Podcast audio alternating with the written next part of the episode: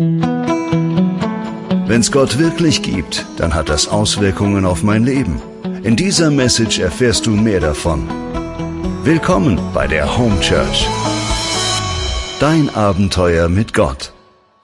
Geld und Gott, zweiter Teil. Ich freue mich sehr. Also eigentlich hätte ich ja nur einen Teil machen sollen übrigens. Also das war eigentlich der Deal, ich mache einen Teil. Und dann habe ich gemerkt, wow, das ist so ein Riesenthema, da ist so viel drin und ich muss unbedingt zwei Teile machen. Und Patrick gesagt, Patrick, kann ich den nächsten auch, kann ich den nächsten Sonntag auch machen? Ich sagte, ja klar. Dann bin ich drauf gekommen, dass ich eigentlich einen Klettersteigkurs habe an dem Wochenende, dann habe ich den verschoben und jetzt bin ich da und ich freue mich sehr. ähm, lass uns noch einen kurzen Moment nehmen, einfach und unser Herz öffnen für Gott. Ich öffne heute Vormittag mein Herz für das, was du zu mir sagen willst. Dass es für mich wichtig ist. Lade dich ein, Heiliger Geist, dass du in mir wirkst. Ich gebe dir die, die Worte, die ich sprechen werde und alles, was ich vorbereitet habe. Sei willkommen. Heute Vormittag. Amen.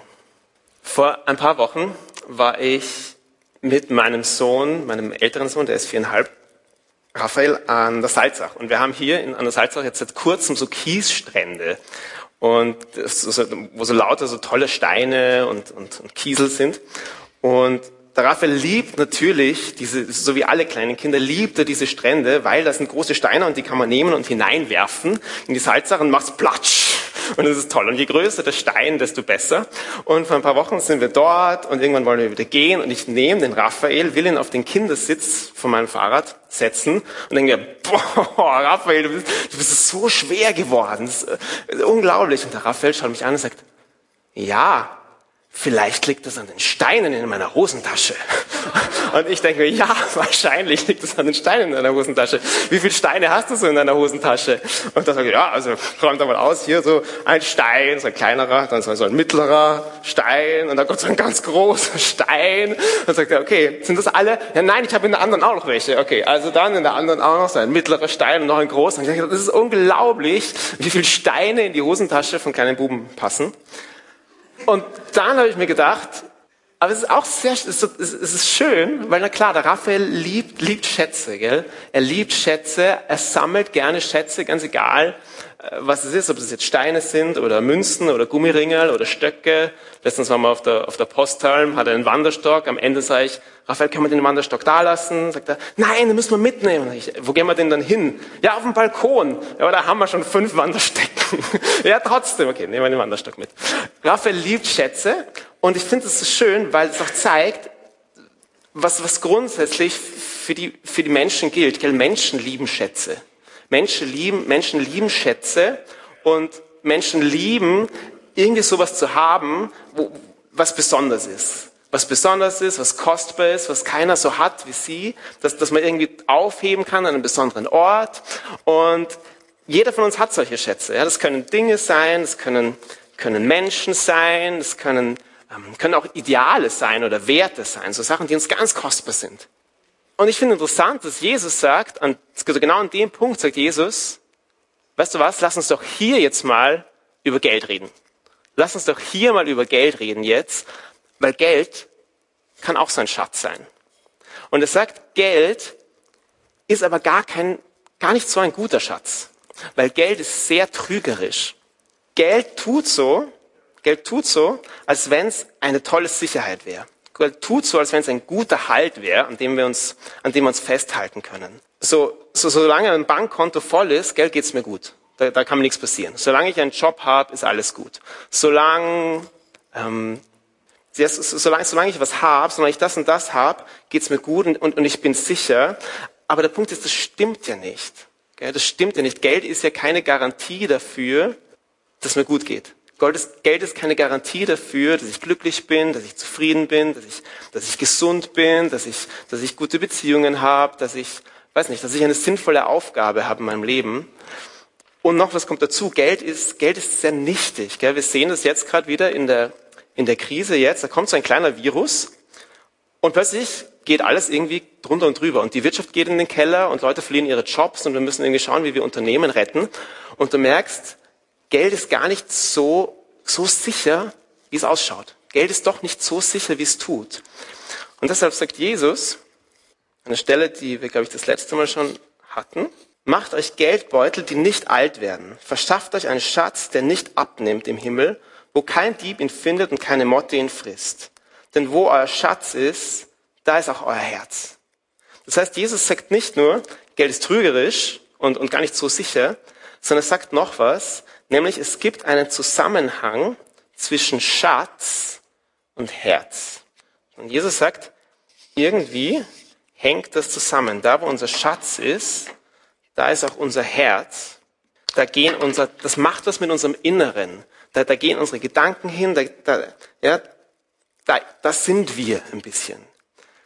Das heißt, für Jesus ist nicht unbedingt Geld, das Geld an und für sich irgendwie ein Problem. Geld ist überhaupt nichts Schlechtes für Jesus, aber für ihn ist die entscheidende Frage, was macht Geld mit meinem Herzen? Was ist das Verhältnis zwischen meinem Herzen und Geld? Wo hänge ich mein Herz dran an Geld und Besitz oder sage ich im letzten, vertraue ich auf Gott?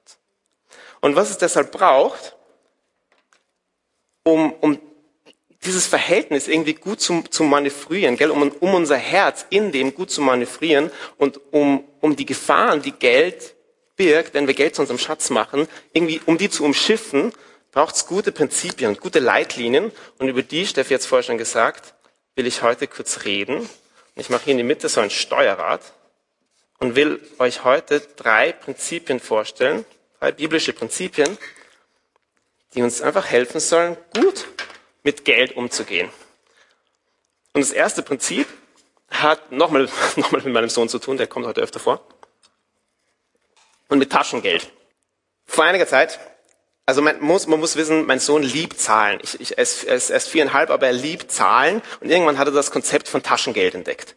Und er hat dann die Idee gehabt, er sollte doch eigentlich auch Taschengeld bekommen. Und meine Frau und ich haben dann geredet und haben uns gedacht, okay, er ist erst viereinhalb, aber okay, er, er, liebt, er mag Zahlen und alles, was irgendwie mit Zahlen zu tun hat, so gerne. Also, okay, sagen wir, er kriegt zehn Cent in der Woche. 10 Cent in der Woche, das sind irgendwie 40 Cent im Monat und 4,80 Euro im Jahr. Das ist ein sehr stattliches Budget für einen viereinhalbjährigen. Und, und ich glaube nicht, dass jeder, dass jeder viereinhalbjährige das braucht, aber mir ist nochmal aufgefallen, Taschengeld ist eigentlich eine sehr geniale Institution, weil Taschengeld zeigt Kindern oder ähm, lässt Kinder ein, ein ganz urbiblisches Prinzip kennenlernen, nämlich das Prinzip, das ist das erste, über das ich reden will, von treuer Verwalterschaft.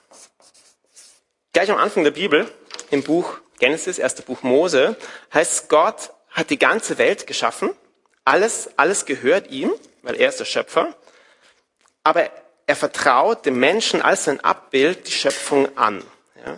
Das heißt dort, Gott segnete den Menschen und Gott sprach zu ihnen, seid fruchtbar und mehrt euch, füllt die Erde und unterwerft sie und waltet über die Fische des Meeres, über die Vögel des Himmels und über alle Tiere, die auf der Erde kriechen. Das heißt, die Schrift sagt, schau, alles, was es auf der Welt gibt, gehört Gott. Er hat es geschaffen, aber Gott gibt es dem Menschen, er vertraut es ihm an, damit es gut verwaltet, damit es hütet, darauf aufpasst, die Erde füllt, ähm, ja, wie ein, wie ein Verwalter ist gegenüber der Schöpfung. Und jetzt kommt's, Gott vertraut uns mehr oder weniger an, entsprechend dem, wie wir mit dem, was uns anvertraut ist, umgehen. Adam und Eva, das sind die ersten Menschen, die in der Bibel vorkommen, die bekommen den Garten Eden anvertraut und sie sind aber keine guten Verwalter. Gell? Sie halten sich nicht an die Regeln, sie vertrauen Gott nicht und, und gehen mit dem, was Gott ihnen anvertraut hat, letztlich nicht gut um und sie müssen den Garten wieder verlassen. Sie müssen aus dem Garten wieder gehen. Umgekehrt da, wo Menschen sehr wohl treu Verwalter sind, wo sie im Kleinen treu sind, gibt Gott ihnen immer mehr von dem, was er ihnen geben will. Das sehen wir zum Beispiel bei David. David ist treu im Kleinen, erst als Hirte, dann als Diener von Saul und irgendwann vertraut ihm Gott als König ganz Israel an. Deshalb sagt Jesus, wer ist denn der treue und kluge Verwalter, den der Herr über sein Gesinde einsetzen wird, damit er ihnen zur rechten Zeit die Tagesration gibt? Selig der Knecht, den der Herr damit beschäftigt findet, wenn er kommt. Wahrhaftig, ich sage euch, er wird ihn über sein ganzes Vermögen einsetzen. Schauen, das gilt für alle Bereiche deines Lebens, nicht nur für Geld. Das gilt auch für, für deine Arbeit, das gilt für deine Familie, das gilt für deine Gaben, das gilt für deine Beziehungen, das gilt für ähm, Alles, alles, was Gott dir anvertraut, da wo du treu bist, im Kleinen, wo du das, was du anvertraut bekommst, gut verwaltest, gut damit umgehst, wird dir Gott mehr geben. Wichtig ist dabei aber, es geht, also die Rechnung geht nicht so, du bist immer, du bist immer treu und gewissenhaft und automatisch wirst du irgendwann Millionär und Präsident der Vereinigten Staaten und ich weiß nicht was. Nein, sondern Gott gibt dir immer mehr von dem, was er dir geben will. Okay? Es geht nur um dich. Es geht nur um sozusagen, hier ist alles, was Gott dir geben will und von dem bekommst du mehr, aber nicht von dem, was er vielleicht anderen geben will. Okay? Es geht um dich. Und das, was Gott dir geben will, das wird immer genug sein für das, was du brauchst und es wird immer mehr sein als das, was du, was du denkst. Gell?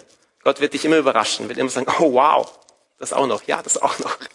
Gell? Aber es geht um das, was Gott dir geben will. Jetzt ganz konkret noch ein paar Punkte einfach, was, was heißt das für, für unseren Umgang mit Geld? Ich glaube, das heißt zum Beispiel einfach ein Budget zu erstellen. Einfach zu sagen, hey, das kriege ich im Monat rein, das will ich ungefähr ausgeben im Monat. Das heißt zum Beispiel, ähm, keine Schulden, keine Schulden zu machen. Versuch, keine Schulden zu machen. Versuch nur das Geld auszugeben, das du auch wirklich hast. Ähm, das heißt, seine Steuern korrekt abzuwickeln. Das ist interessant, gell? Jesus wird in der Verhandlung am Ende seines Lebens, wird ihm vorgeworfen, dass er das Volk davon abhält, Steuern zu zahlen. Und das Gegenteil ist der Fall. Jesus an mehreren Stellen sagt Jesus, natürlich, zahl die Steuer, gib, gib dem Kaiser, was des Kaisers ist und gib Gott, was Gottes ist. Jesus ist eigentlich ein Freund von, von, korrekten, von korrekten Steuern.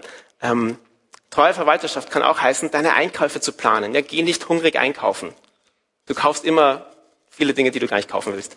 Plan deine Einkäufe. Ähm, leg dir drei bis sechs irgendwie so Monatsgehälter zurück, damit du, wenn es mal enger wird, einen Puffer hast. Spar ein bisschen was für deine Kinder, für, ähm, für deine Enkel. Okay, all, all das können Punkte sein, wo ich sage, hey, das ist, das ist treue Verwalterschaft. Und auch ein Teil von treuer Verwalterschaft, das will ich jetzt als eigenes Prinzip herausgreifen, ist weise zu investieren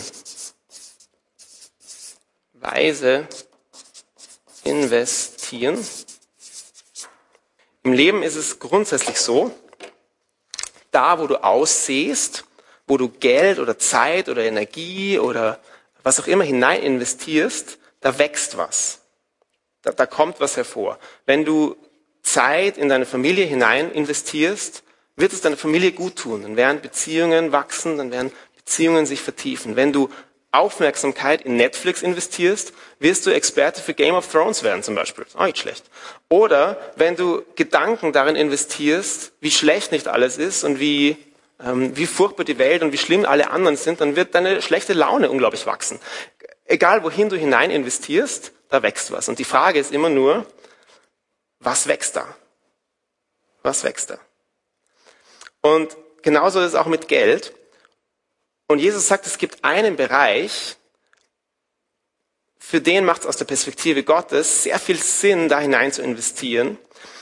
Und das sind Beziehungen. Das sind, das sind Beziehungen. Jesus erzählt einmal ein Gleichnis, das Gleichnis von einem untreuen Verwalter, der nicht gut umgegangen ist mit, mit Geld. Und dieser untreue Verwalter wird entlassen. Er wird entlassen von seinem Herrn und er denkt sich, Moment, ich bin ja nicht blöd. Bevor ich jetzt entlassen werde, dann stehe ich auf der Straße und keiner mag mich. Ich erlasse jetzt vorher noch den Leuten, die meinem Herrn was schulden, ihre Schulden. Und dann mögen mich die Leute und ich habe nachher Freunde und irgendjemand wird mich aufnehmen. Gell? Ich werde nicht ganz allein sein. Und darauf sagt Jesus dann am Ende von dem Gleichnis, die Kinder dieser Welt sind im Umgang mit ihresgleichen klüger als die Kinder des Lichts. Ich sage euch, macht euch Freunde mit dem ungerechten Mammon, damit ihr in die ewigen Wohnungen aufgenommen werdet, wenn es zu Ende geht. Das heißt, Jesus sagt, weißt du, was clever ist? Sich mit Geld Freunden zu machen. Und er meint damit nicht, irgendwie jetzt jemanden zu bestechen oder so, sondern er meint, Geld so zu investieren, dass Beziehungen gestärkt werden, dass Menschen, dass unser Geld Menschen dient.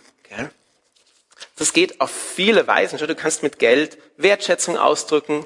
Du kannst mit Geld jemandem was schenken. Du kannst mit Geld großzügig sein gegenüber jemandem. Du kannst mit Geld jemandem helfen, der in Not ist. Du kannst mit Geld jemandem was ermöglichen, was sonst nicht möglich wäre. Du kannst ähm, mit Geld irgendwie sagen, hey, ich sehe was in dir. und so weiter. Die zentrale Frage ist immer nur, dienen wir mit unserem Geld Menschen oder dienen, unser oder dienen Menschen, dienen wir unserem Geld? Und Jesus sagt, soll, so soll es nicht sein, sondern unser Geld soll Menschen dienen. Natürlich kannst und wirst du dein Geld auch in andere Sachen investieren, ist ganz klar. Aber die Frage, die bleibt, ist, in was, sehe, in was sehe ich da, in was investiere ich da und was wächst dann? Das ist, glaube ich, ein guter Kompass, egal wohin du Geld investierst. Was ist das für ein Acker, in den ich da was hineinpflanze? Wächst da was Gutes? Wächst da, bringt das gute Frucht? Oder wächst da eigentlich irgendwie Unkraut? Wachsen da Ungerechtigkeit und wachsen da irgendwie Systeme von Ausbeutung und, und so weiter? wem dient mein Geld da? Also weise investieren ist das zweite Prinzip. Und ein Gedanke, den wir bei Jesus auch finden, in Bezug auf Geld, ist ja der, Gott ist nicht nur, der uns Geld anvertraut, damit wir gut damit umgehen, sondern Gott ist auch der, der letztlich für uns sorgt. Jesus sagt, sagt einmal zum Beispiel, ich habe jetzt die Stelle leider nicht hier, aber ihr kennt sie, macht euch keine Sorgen und fragt nicht, was sollen wir essen, was sollen wir trinken, was sollen wir anziehen, denn nach all dem streben die Heiden. Euer himmlischer Vater weiß, dass ihr all das braucht. Sucht aber zuerst sein Reich und seine Gerechtigkeit, dann wird euch alles andere dazugegeben. Das heißt, Jesus sagt, schau, Gott sieht dich, Gott weiß, was du brauchst. Und auch wenn du Geld verdienst und darum Sachen dir kaufst und wenn du Geld, weiß nicht, geschenkt bekommst, im letzten ist Gott der, der, der für dich sorgt. Ist Gott der, der alles dir ermöglicht. Und jetzt dürfte schon klar geworden sein, das heißt nicht, hau dich auf die faule Haut und glaub einfach und vertrau ganz fest und dann lässt Gott in deinem Garten einen Geldbaum wachsen und alles ist gut, Nein, dass, dass wir im, Außen treue Verwalter sein sollen, dass wir weise investieren sollen, dass wir gut mit Geld umgehen sollen, ist klar. Aber die Frage, die noch offen ist, ist, was ist in unserem Inneren, was ist in unserem Herzen eine gute Haltung, die uns hilft, das anzunehmen, was Gott uns schenken will, die uns hilft, das zu empfangen, mit dem Gott uns versorgen will. Und das ist das dritte Prinzip. Und das nenne ich offene Hände. Stell dir mal vor, ich habe heute zwei so ähm, Mineralien oder Edelsteine mitgebracht. Meine Lieblingsmineralien aus meiner kleinen persönlichen Mineraliensammlung. Und die sind total schön. Die sind, die glitzern, die sind toll, die sind irgendwie, haben ganz tolle Formen und die sind ein bisschen was wert. Wahrscheinlich nicht so viel, aber ein bisschen was. Und wenn du so, so einen Edelstein in der Hand hast, so einen, Stein und noch einen zweiten, und stell dir mal vor, du, du hältst die ganz fest. Stell dir vor, du hältst die so richtig fest. So fest, dass sicher sie dir niemand wegnehmen kann und dass du sie auch sicher nicht verlierst, weil du sie so gern hast. Stell dir das vor. Was fällt dir auf? Du wirst, glaube ich, zwei Sachen merken. Erstens, so einen Stein so festzuhalten, das tut ziemlich weh. Also das ist, das ist unangenehm und, und es ist irgendwie, deine Hände werden sich verkrampfen und es ist anstrengend und, gell? Und das zweite, was du merken wirst, ist, wenn jetzt jemand kommt zu dir und sagt dir, hey, ich möchte das und das geben, Du musst die Steine erstmal loslassen, damit du das nehmen kannst. Und genau das ist das Prinzip der offenen Hände. Und genauso ist es mit Geld auch. Wenn wir nur oder so, nur wenn wir Geld loslassen, wenn wir Geld und Besitz loslassen, verhindern wir, dass wir so bitter und verkrampft und ah, das ist meins, nein, nein, nein werden. Und wir ermöglichen, dass wir was annehmen können. Wir, wir, wir bereiten uns erst vor dadurch, dass wir was annehmen können, was uns jemand schenken will, was Gott uns schenken will. Und es gibt zwei geistliche Disziplinen, glaube ich, die uns helfen können, so eine innere Haltung der offenen Hände, so eine Herzenshaltung der offenen Hände einzunehmen. Und die erste Disziplin ist einfach Dankbarkeit. Immer wenn du was empfängst, wenn du, wenn du was geschenkt bekommst, wenn du, wenn du was verdienst, auch, auch wenn du mal einfach nur so gut über die Runden, irgendwie über die Runden kommst, aber, aber es geht, es geht irgendwie, sei, sei dankbar. Sag Gott, danke, danke, dass du mir gibst, was ich brauche und dass du mich siehst. Danke, dass, danke für das, was ich habe. Es gibt, es gibt eine, so eine schöne Stelle im Alten Testament, die ich vor kurzem entdeckt habe, wo Mose das Volk Gottes genau daran erinnert. Er sagt dort, wenn du gegessen hast und satt geworden bist und prächtige Häuser gebaut hast und sie bewohnst, wenn deine Rinder, Schafe und Ziegen sich vermehren und Silber und Gold sich bei dir häuft und dein gesamter Besitz sich vermehrt, dann nimm dich in Acht, dass dein Herz nicht hochmütig wird und du den Herrn, deinen Gott, nicht vergisst, der dich aus Ägypten im Sklavenhaus geführt hat. Also Mose warnt sein Volk, hey, wenn du genug hast, wenn du, wenn du das und das und das hast, pass auf, dass dein Herz nicht hochmütig wird. Dankbarkeit ist so ein Schutz vor Hochmut und es ist ein Ausdruck dafür, dass wir sagen, alles, was ich habe, ist im letzten nicht mein Verdienst und weil ich so ein Checker bin und weil ich so toll bin, sondern habe ich, weil, weil Gott gut zu mir ist. Ja, ihm gehört ja alles. Er ist ja der Schöpfer. Ist ja alles seins. Ja, dass es mich gibt, ist ja auch nicht meine Idee gewesen übrigens. Und, und dass ich atmen kann und dass ich heute aufgewacht bin und dass ich ähm, Freunde habe und dass ich äh, eine Aufgabe habe und dass ich das und das, das ist ja alles nicht selbstverständlich. Und Dankbarkeit sagt, genau, und daran erinnere ich mich und ich sage, danke Gott, dass ich das von dir empfange. Jakobus schreibt, jede gute Gabe und jedes vollkommene Geschenk kommt von oben herab, vom Vater der Gestirne, dem es keine Veränderung oder Verfinsterung gibt. Alles, alles Gute, alles Vollkommene, alles, was, was dir Freude macht, alles, was dein Herz nährt, alles, ähm, was dir dient, dass, es, dass du genug hast, alles, was, alles kommt, alles kommt von Gott. Weil er ein guter Vater und ein guter Geber ist. Und weil er gerne großzügig gibt. Gott gibt gerne großzügig. Und für Jesus ist es deshalb total selbstverständlich, dass wir auch großzügig sind. Und das ist die zweite Disziplin. Großzügigkeit. Für Jesus, dass, dass wir was von dem, was wir empfangen haben und was wir haben, geben, das war für Jesus total selbstverständlich. Er sagt, nicht, er sagt nicht einmal, warum das gut ist oder warum wir das machen sollen. Er sagt nur, wenn du gibst, wenn du Almosen gibst, lass deine Linke nicht wissen, was deine Rechte tut. Und wenn du Almosen gibst, dann posaun es nicht vor dir her. Also mach das mit einem demütigen Herzen. Aber, aber dass wir was geben, auch dass wir von unserem Geld was geben, ist für ihn total klar. Und das, das heißt Leben mit offenen Händen. Du empfängst was in Dankbarkeit und du gibst wieder was davon weg in Großzügigkeit. Das ist eine Bewegung. Ja, du hältst nicht das fest, was du bekommst, sondern gibst wieder was. Und das stellt sicher, dass deine Hände offen sind und dass du wieder was empfangen kannst.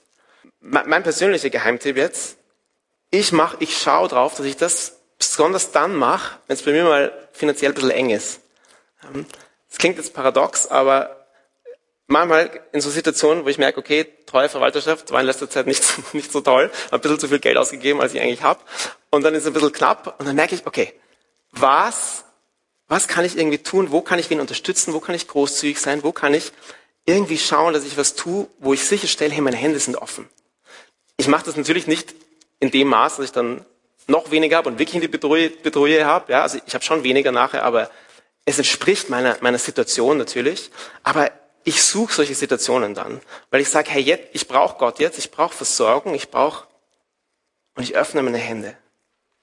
Paulus sagt, wer kärglich sät, nein, das hat man schon, wer kärglich sät, wird auch kärglich ernten. Wer mit Segen sät, wird mit Segen ernten. Jeder gebe, wie es sich in seinem Herzen vorgenommen hat, nicht verdrossen, nicht unter Zwang, denn Gott liebt einen fröhlichen Geber. In seiner Macht kann Gott alle Gaben über euch ausschütten, sodass euch alle Zeit in allem alles Nötige ausreichend zur Verfügung steht und ihr noch genug habt, um allen Gutes zu tun. Das heißt, Paulus sagt, Gott ist so gut, er, er wird euch nicht vergessen. Das, was uns manchmal abhält davon, mit offenen Händen zu leben, ist, dass wir meinen, hey, wenn wir jetzt, wenn wir jetzt was geben, wenn wir jetzt unsere Hände aufmachen, wer denkt denn dann an uns? Wer denkt denn dann an mich? Habe hab ich da nicht zu wenig? Wird das auch sicher reichen? Ist es? Und Paulus sagt, ja, es wird reichen, weil Gott dich sieht, weil Gott gerne gibt, weil Gott dir genug gibt für das, was du brauchst. Es wird, Gott, Gott vergisst dich nicht, Gott sieht dich. Deshalb sei, sei großzügig, hab, sei mutig, deine Hände aufzumachen, lad Leute ein, ähm, schau drauf, dass du von dem, was du monatlich irgendwie reinbekommst, auch einen festen Teil weggibst, angelehnt an den Zehn im Alten Testament sind 10 Prozent so ein guter Richtwert, glaube ich, aber 20 Prozent auch und 5 Prozent auch. Ähm, es geht, geht nicht so um Zahlen, sondern es geht um dieses Innere, es geht um diese Haltung von offenen Händen. Gib in einem Maß, das deiner Situation und deiner guten, und einer guten Verwalterschaft einfach entspricht, aber gib und leit dein Herz in diesem Spannungsfeld, in dieser Situation. Leit dein Herz pass auf dein Herz auf, dass es sich nicht an Geld und Besitz hängt, dass du Geld nicht zu deinem Schatz machst, sondern dass du dein Geld gut verwaltest, dass du weise investierst, dass du schaust, dass deine Hände offen sind, dass dein Herz offen ist, dass du nicht festhältst, sondern loslässt. Weil du im Letzten vertraust, Gott sieht mich, Gott gibt mir genug. Ich bete noch zum Schluss. Vater, wir danken dir für alles, was du uns anvertraust, ob das viel oder wenig ist. Danke für jeden neuen Tag, den wir empfangen, für jeden, jeden Atemzug, den wir empfangen, für, für jede jedes Geld, das wir empfangen, das du uns gibst, damit wir gut damit umgehen, Herr. Und ich bete, dass du uns lehrst, dass du uns lehrst, treue und gute Verwalter zu sein, im Kleinen treu zu sein und dass du uns hilfst, unsere Hände aufzumachen. Dass du uns hilfst, unsere Hände, unser Herz aufzumachen, Dankbarkeit zu üben und gerne zu geben, weil du gerne gibst. Amen.